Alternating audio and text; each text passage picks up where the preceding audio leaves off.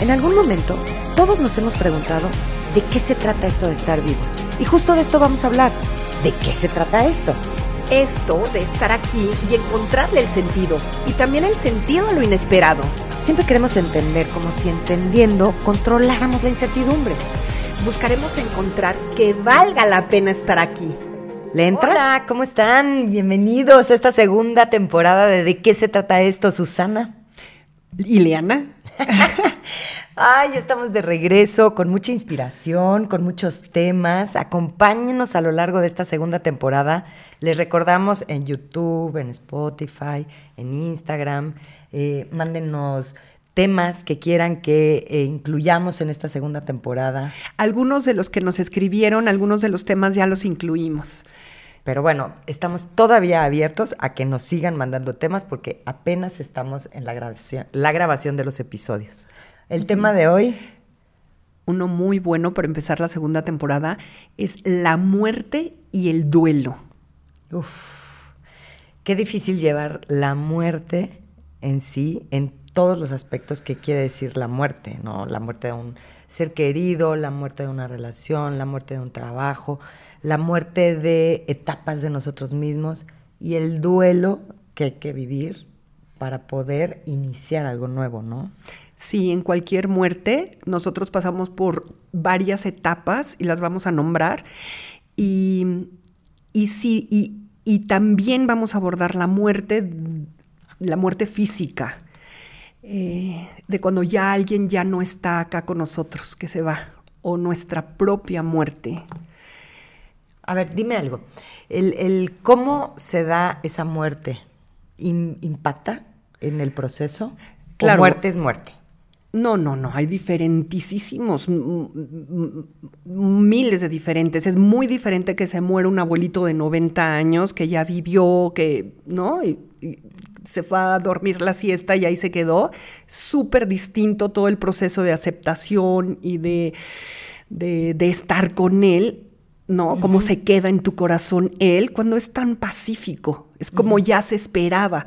Es súper distinto a que se muera, no sé, la muerte de cuna, por ejemplo, un bebé que lo dejas perfectamente bien en su cunita y, y se muere. ¿Y las culpas que hay alrededor de? No, no, no. O sea, el proceso que viven las familias en, los, en las muertes trágicas, traumáticas, eh, es un es, verdaderamente un trauma, es un shock que el organismo se, se tarda mucho en regresar al equilibrio, en poderlo asimilar. Y hay veces no lo logra. A ver, ¿y qué pasa en, en la persona? Primero, ¿y te parece que luego en el sistema familiar? Sí, en la persona. ¿Qué, pasa en la, en la persona? A la, que, los que nos quedamos, digo, ay, la que ya se salvó, ¿no? Como si no fuera a pasar yo por ahí. Tú también te vas a morir, todos nos vamos a morir. No, no, no, pero en, la persona que se queda, ¿qué pasa? depende de muchísimo de quién fue el que se fue. Te digo, es muy diferente un abuelo que un hijo o que una pareja, o quedar viuda a los 25 años o quedar viuda a los 75 años. Es súper distinto. Pero, por ejemplo, la viudez, y ahí te cuento que decía mi mamá cuando estaba viuda, así a los meses, decía, siento como que tengo amputada una parte de mi cuerpo. Qué fuerte, ¿no? O sea, sí, porque el impacto no solamente es psicológico o de la cotidianidad, el impacto también está en el campo energético. Ok. Bueno, es que somos energía, que se nos olvida, Chihuahua. Somos energía, un matrimonio tan avenido, 60 años, no sé, 50 años de matrimonio, hasta 15 ¿eh? o hasta 10. Se hace un, un, un, tercer ente. Ente. Sí, energético. soy yo, pero, sí, pero no es el nuestro. Ajá. Y esto, por ejemplo, en la ruptura de un matrimonio también sucede. Se rompe, se muere y se, cortan los cordones energéticos que conectan. ¿Y se podría vivir como de la misma manera? ¿Con estas mismas etapas de duelo? Son las mismas etapas de duelo. Es diferente irlo asimilando, porque en las etapas, por ejemplo, hay una etapa que se llama negociación. Empiezas a negociar, no sé, con Dios o con tus creencias bueno, así tenía que ser, lo voy a aceptar, es que si aquí hay un aprendizaje, yo tengo que encontrar el aprendizaje. No, no, pero no encuentro ni un aprendizaje, fregada, porque me pasó esto a mí, ¿no? Ah, es muy distinto cuando la persona está viva, no se te murió. Sí, se te aparece. ¿no? es como muy distinto. Ahora, el desgarre energético de los cordones energéticos es doloroso. O sea, por supuesto que el organismo, todo el organismo se tiene que volver al equilibrio. No hay tiempo para eso, ¿verdad? No hay tiempo. Sí depende muchísimo también de la, de la resiliencia de la persona para poder eh, restablecerse y quedarse en la vida, porque hay veces el que se queda se va atrás del que se fue. Y entonces está vivo, pero como zombie, o sea, desconectado, evadido, está vivo, pero pues muerto muerto en vida. Yo creo que esa es la peor, ¿no? Porque además no, ni siquiera tiene que ser que van que se murió la pareja y, se, la tristeza se los lleva. O sea, hay gente que vive muerto, su vida. También hay veces que hay relaciones en donde ya está muerta la relación y las dos personas por miedo no sueltan la relación y los dos están muertos en la relación. Y cuando se acaba la relación y por fin algo hace que se termine esa relación, los dos vuelven a renacer. Wow. Igual con el trabajo. Por supuesto que con el trabajo. No se queden en trabajos donde están muertos. Y les voy a hacer una pregunta. ¿Tú quieres vivir muerto o morirte vivo? Ay, vivir muerto o morirte vivo. Wow. Sí, o sea, hay veces eh, ese es el nombre de este episodio. Algo así. Sí, porque... y, aquí quiero nombrar otra vez las dos verticales. En algún episodio, en varios episodios de la temporada pasada, estuvimos hablando sobre el, el, plano vertical de nuestra existencia, que es esta conexión con el principio de vida, con nuestra sustancia vital, con la conexión de lo sagrado, no religioso, pero con el sentido profundo de la existencia. Es vertical, ahí no hay tiempo ni espacio. Y, se siente, porque tú puedes decir, es que tengo 60 años, pero me siento de 27, me siento de 18, es como si no hubiera edad en este lugar de nosotros. Y está el otro plano, el plano horizontal. En el plano horizontal existe el tiempo y el espacio, existe la cronología, existe la pérdida ahí, existen todas las dualidades y es en ese plano donde nosotros tenemos la comprensión de la muerte. Entonces, como es el plano de las polaridades, o sea, de los contrarios, correcto, incorrecto, justo, injusto, blanco, negro, entonces en ese plano es vida-muerte pero en realidad en el plano vertical de nuestra existencia, que es como la alineación con lo divino en nosotros, no hay muerte. O sea, es no vida. O sea, no hay no vida, ¿ves? Es como todo. Bueno, también la ciencia dice, o sea, la energía solo se transforma. A ver, pero yo, yo me estoy queriendo poner en los pies de alguien que tuvo una pérdida, que está lidiando con vamos la a ponernos en el plano horizontal. Pero no, al contrario, te quiero que me ayudes a entender ahí la verticalidad. A ver. O sea, entiendo en esta horizontalidad se murió alguien cercano a mí y yo estoy en el dolor y yo no estoy entendiendo, para mí se murió una parte de mí. Eh, y estás en el dolor y... Mm, así desgarrada. Sí. ¿Cómo me voy a esa verticalidad para entender que no, que, que, que, pues, no debería de estarme doliendo tanto, que es parte de mi predisposición mental. Sí, pero no puedes decir no me debería de estar doliendo tanto porque te está doliendo tanto y también está bien que te dejes doler y que valides tu dolor también. Porque, es parte de la verticalidad. No, esa es parte de la horizontalidad, pero en la verticalidad. Cada instante de dolor puedes estar en la vertical. Pero vienen momentos y chispazos de lucidez en donde entras a este espacio de, de lo eterno, de, lo, de la claridad, en donde hasta puedes sentir que está. No físicamente. A esa comprensión llegan la mayoría de las personas después de todo el proceso del duelo, llegan a, a, entender que está, que no se va, que vive en el corazón y que también puede estar viviendo de otra manera, no viviendo como nosotros en esta horizontal, porque no es en lo horizontal, pero sí en lo vertical. Yo, te, yo quiero, les voy a compartir algo que me ocurrió justo cuando mi papá estaba yéndose, o sea, en el momento que se estaba yendo, yo estaba ahí y estaba escuchando sus últimas respiraciones, muy distintas a la respiración normal, es como que, así rarito. Y todo el espacio se llenó como, como de un... No, lo puedo explicar, pero era como rosa, como rosas, como un olor a rosas, como que todo estaba invadido de una energía que, que, lo envolvía todo. O sea, estaba él en ese espacio.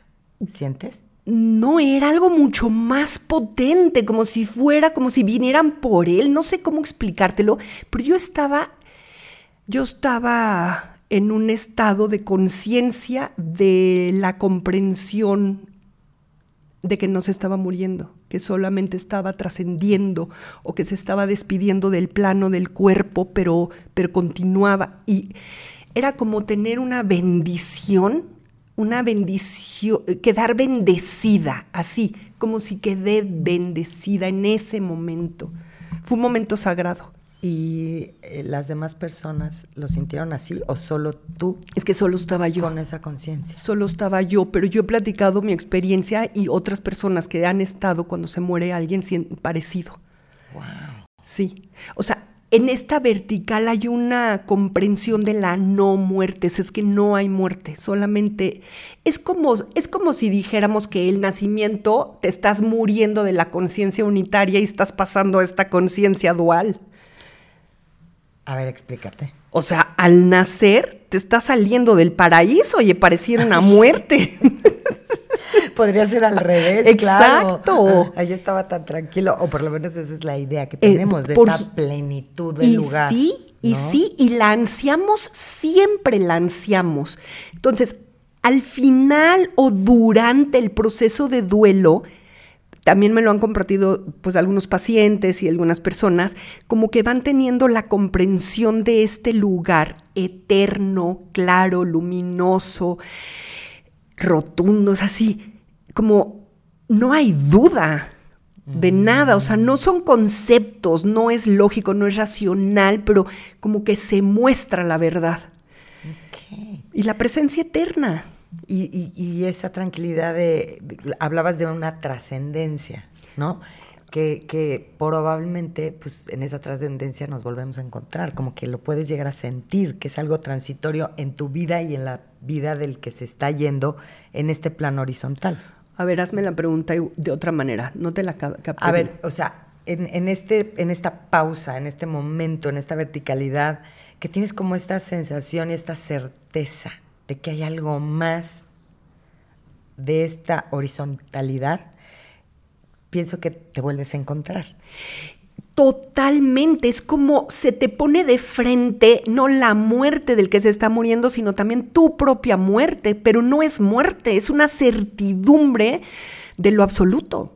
Si lo quieres ver, porque si no lo quieres ver y te vas al sufrimiento y al dolor y al... Te puedes poner histérica, no, no te vayas, o sea, pero no, porque esto más grande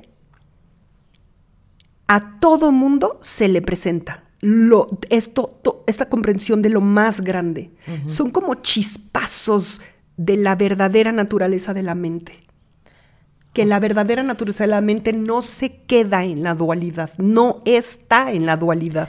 Oye, a ver, se me acaba de venir algo porque he estado trabajando mucho con el tema de mi abuelita materna, que fue huérfana a los dos años. Oh. ¿Ok? Entonces, aquí estamos tú y yo hablando de una convivencia con un ser que se va, pero estos niños que sus mamá o su papá se muere y ellos ni siquiera tienen el concepto de...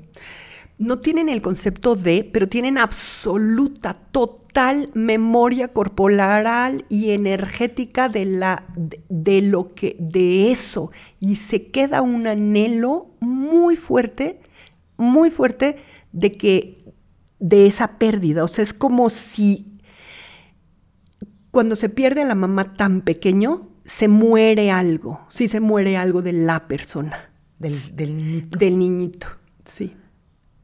¿Y, qué pasa? O sea, ¿qué pasa con ese niñito? Mira, muchísimas veces se queda como el trauma del abandono, muy fuerte, que claro que el trauma del abandono, vamos a hablar sobre las etapas de desarrollo y ahí vamos a hablar sobre las heridas, cada una de las heridas en las etapas de desarrollo.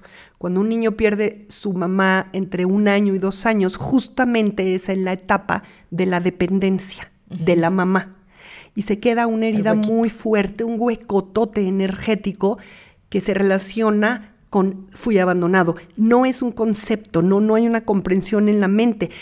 Los otros adultos dirían, ay, no, ni, ni se va a acordar. Porque no, se porque no hay memoria antes de los dos años, ¿cierto? No, pero la memoria corporal, la memoria energética, por supuesto que se acuerda y siempre hay una melancolía. Y es muy triste que todo el entorno familiar niegue esa melancolía. Es como si no le dieran validez a ese niño de sentirse como se siente.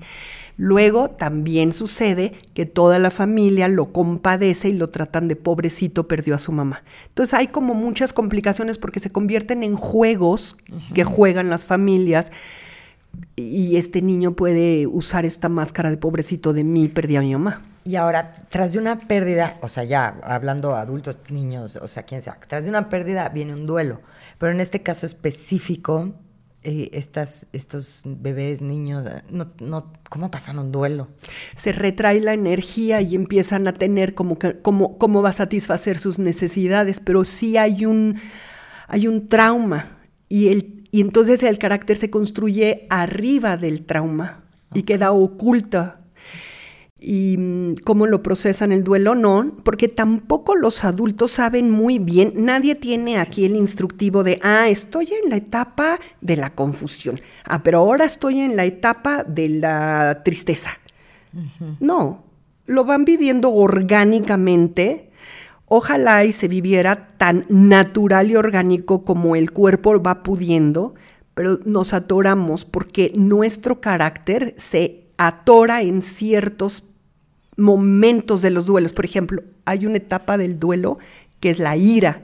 Alguien iracundo puede ser que se atore ahí. O hay otra etapa de la tristeza que se puede convertir muy, muy fácilmente en depresión.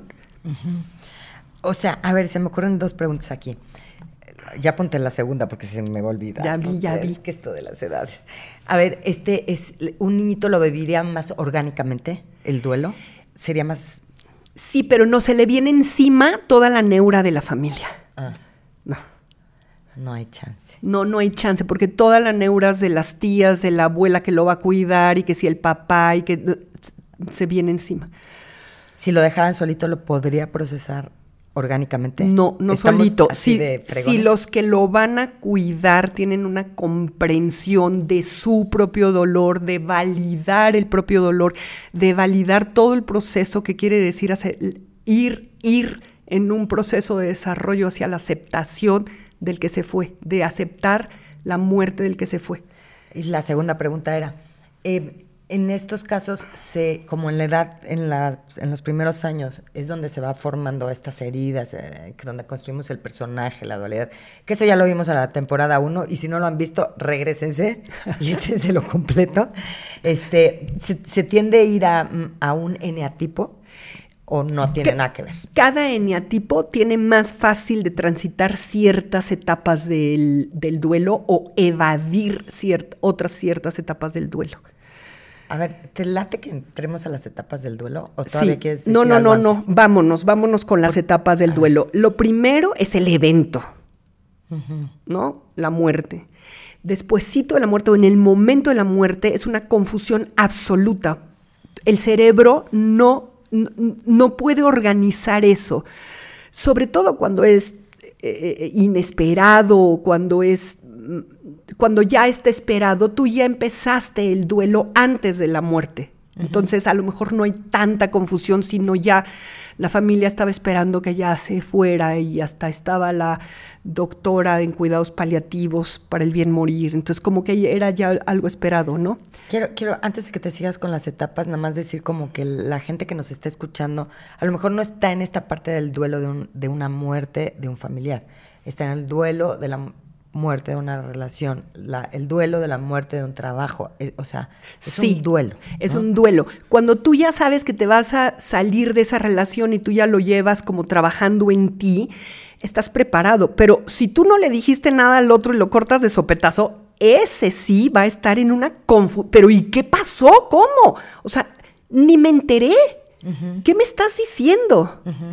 Entonces, sorpresa, confusión. Luego entra también como la negación. Esto no está pasando.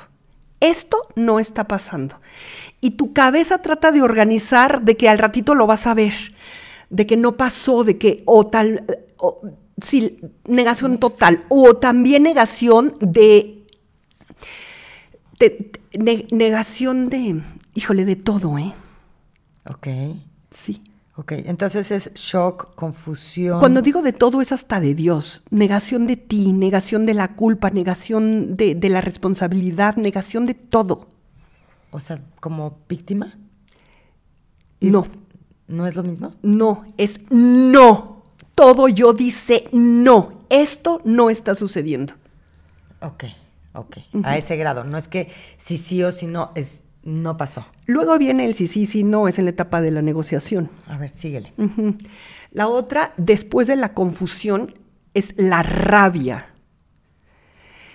La rabia con el que tuvo la culpa, la rabia con el mismísimo que se fue, la rabia con Dios, la rabia consigo mismo de cómo es que yo no me di cuenta, es que si hubiéramos, eh, eh, eh, si nos hubiéramos enterado, es que el doctor no nos dijo, o sea, la rabia con quien, con todo. Em, Sí, ahí nos podemos quedar atorados un buen rato porque la rabia, como ya decía yo alguna vez, la rabia es una energía que te pone en el poder, que te pone en la vida. En control. Eh, eh, mm, sí, también te da cierta sensación de poder controlar. Ajá. Y, y esta parte de que el- la rabia pueda ser, el enojo pueda ser la otra cara de la tristeza. Por supuesto que hay veces se enoja, se queda alguien en el enojo y no pasa la tristeza porque para esa persona la tristeza es muchísimo más incómoda.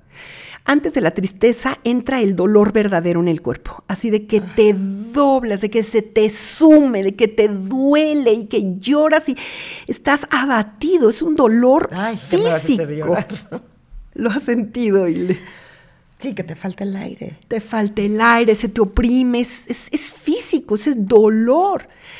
Y por supuesto que yo les recomiendo que sí le entren, porque no, no hay manera de, de salir de ahí si no entras, porque el dolor es la respuesta a lo que realmente ocurrió, es la respuesta que tu organismo tiene con esa pérdida, Y es la manera de irlo enfrentando.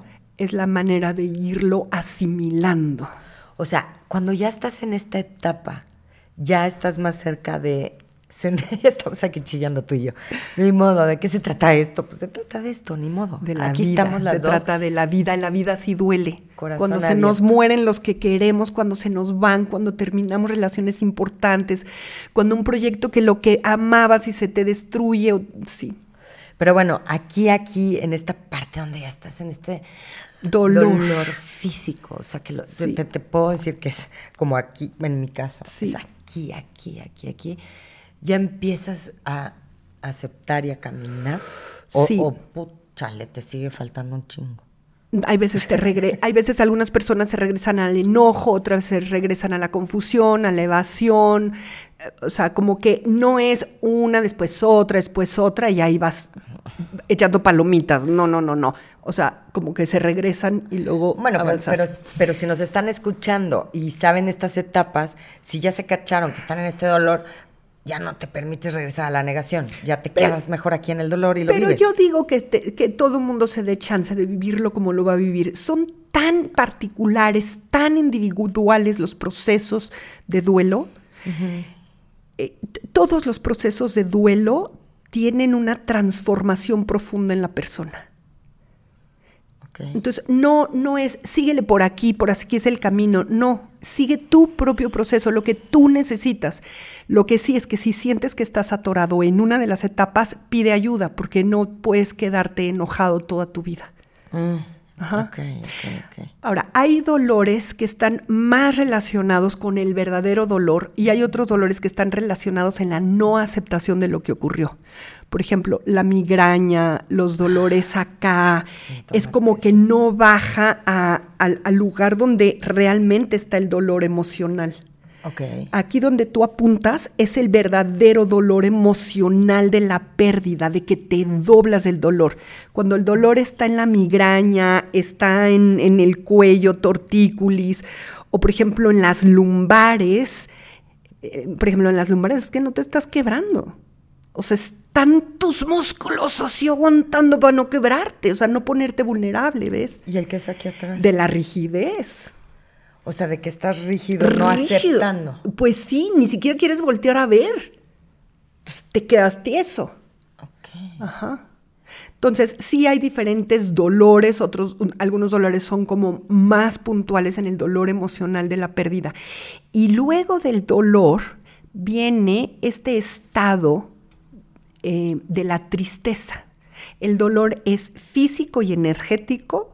La tristeza es una emoción, así como la ira es una emoción y tiene una función que te da mucha fuerza, mucha potencia. La tristeza es una energía que te ayuda a, a- a retraerte para sanarte. O sea, es una energía que hay que hacerle caso, no, no te vayas para afuera. La, la tristeza sirve para ir para adentro, porque hay algo roto adentro que se, que se necesita sanar. Necesita tiempo, necesita respo- respo- reposo, necesita res- respeto de tu parte. Muchísimas culturas en sus rituales del duelo, eh, pues el negro, eh, no comer ciertas cosas, no ir a fiestas, porque es, es un respeto al cuerpo dolido. O sea, yo, yo me acuerdo, por ejemplo, cuando se murió, hijo, la, una de las muertes más fuertes. He tenido dos muertes fuertes, así que me han impactado mucho en mi vida. Una fue la de mi abuelo, que era como una persona verdaderamente importantísima en mi familia.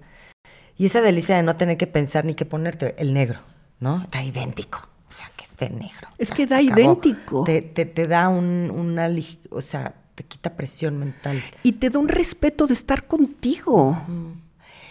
Fíjate que me pasó hace poco que en, en un- en este proceso en el que estoy yo, me, me- me pedían como esta parte de ya, ¿no? Estate bien. Y entonces como que, ¿qué tanto hay un momento donde dices, ya, se acabó y la vida continúa? ¿O qué tanto tiempo sigues en este recogimiento?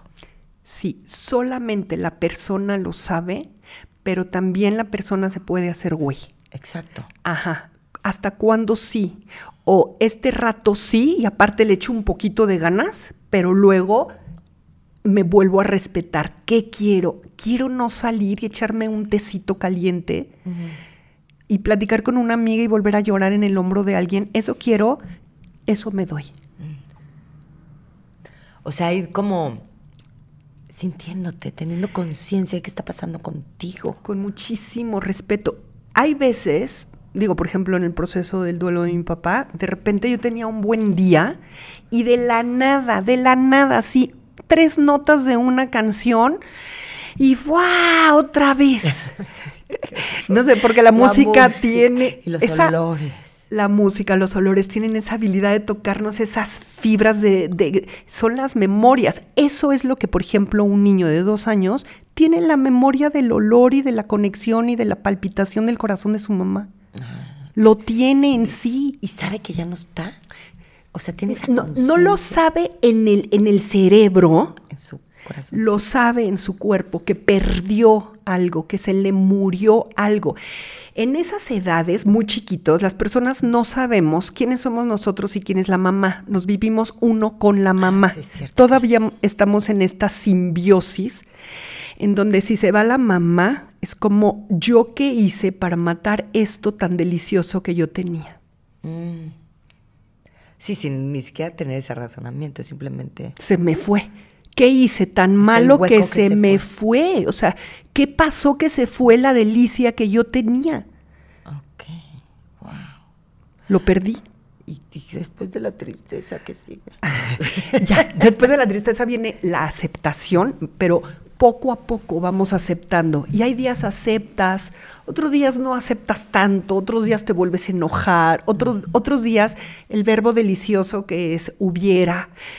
no, no, no. Al que no hay que caer, ¿no? A ese nos regresamos. Ahí, ahí es cuando la mente nos empieza a jugar unos...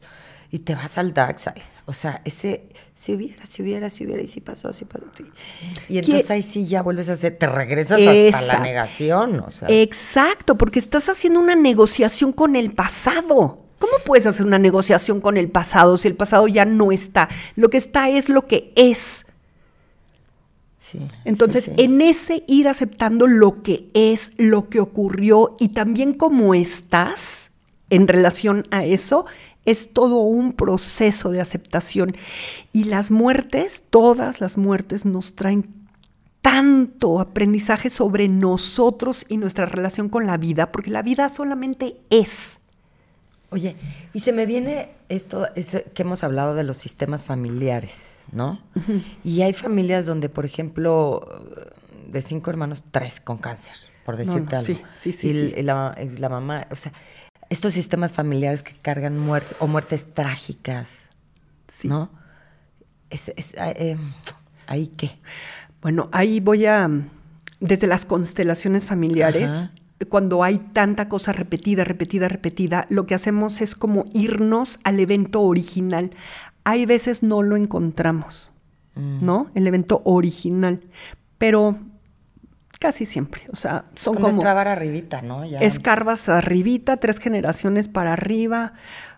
Hay guerra, hay migración, hay un asesinato, hay un suicidio, hay un niño muerto trágicamente en un accidente.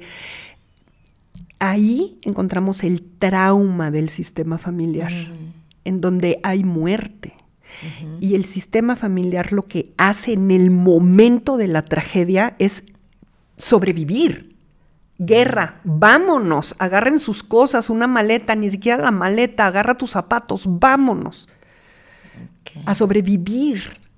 Entonces, después. Pensé yo que me llevarían la chamarra más calientita que encontrara. Después de la sobrevivencia, mucho después de la sobrevivencia, las otras generaciones, hay veces se les dificulta tomar la vida, quedarse en la vida, ah. porque el precio fue muy grande para los que se salvaron de una guerra, porque dejaron hermanos, dejaron papás, dejaron, migraron, dejaron su tierra, dejaron todo para continuar la vida, para dársela a, los que seguían. Pero estos que siguen, si no ven este sacrificio y lo honran, honrar. No pueden muchas veces, no todos, pero muchas veces algunos quieren quedarse atrás como si no pudieran quedarse en la vida porque hubo mucha muerte acá. ¿No se dan el permiso? No se dan el permiso de ser felices, de tomar la vida, de, tomar sus decisiones, de ir para adelante. Se, se sabotean la vida. Oye, y hay dos temas importantes que quiero, creo que es importante que toquemos, que es em, el miedo, la vergüenza, la muerte. Ah, sí, sí, sí, como lo las creencias culturales o familiares en torno a la familia. No, no, no, no le digas.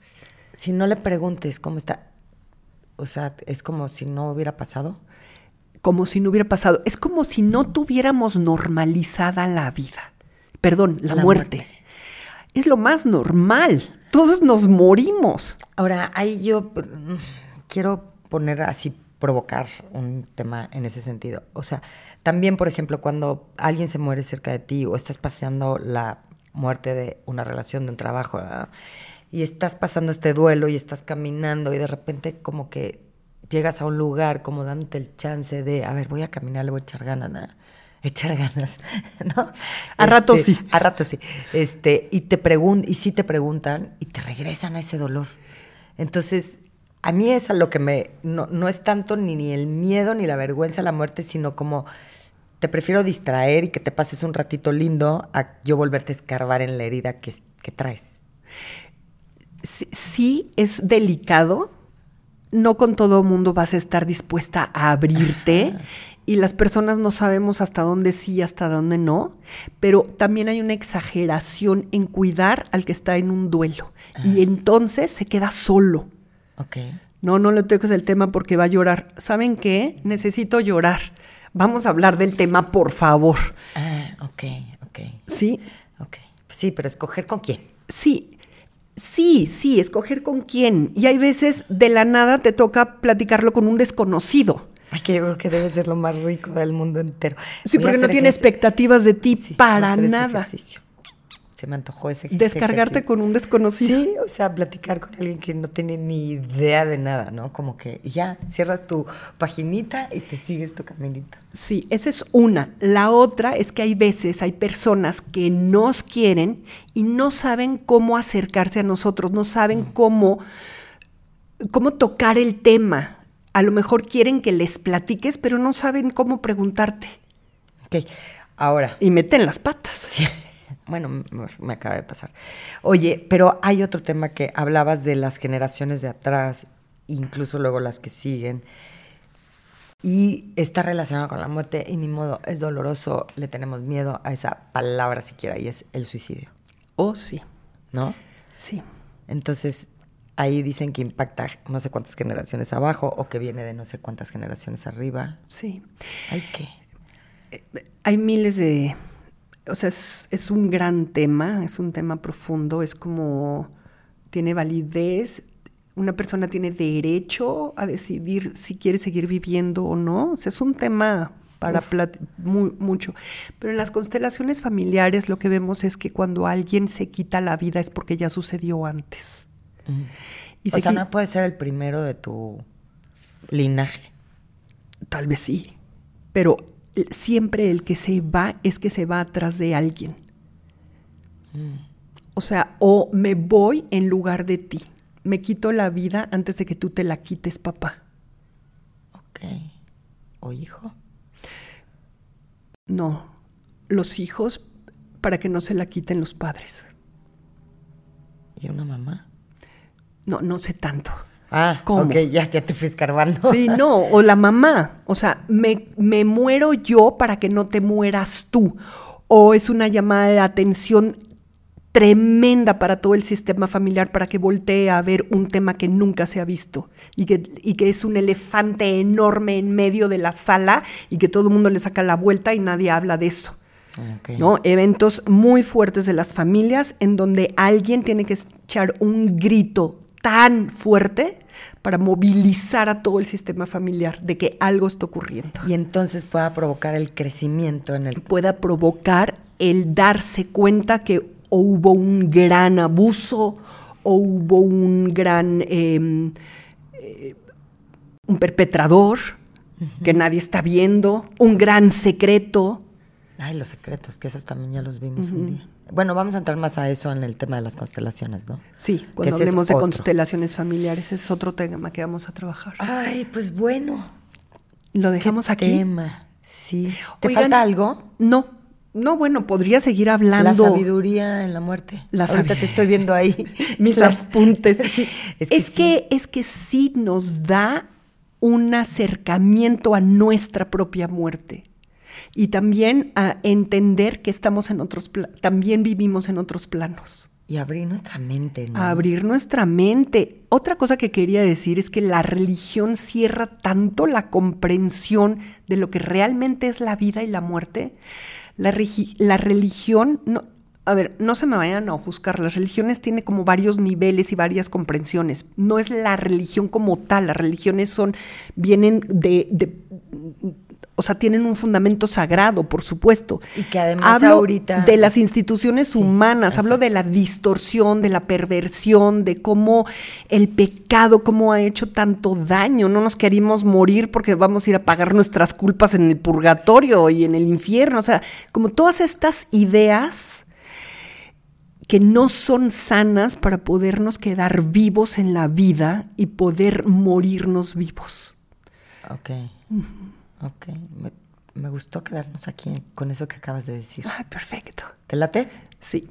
Muchísimas gracias a todos los que nos escucharon. Escríbanos sus dudas, sus comentarios. Nos vemos en el próximo episodio.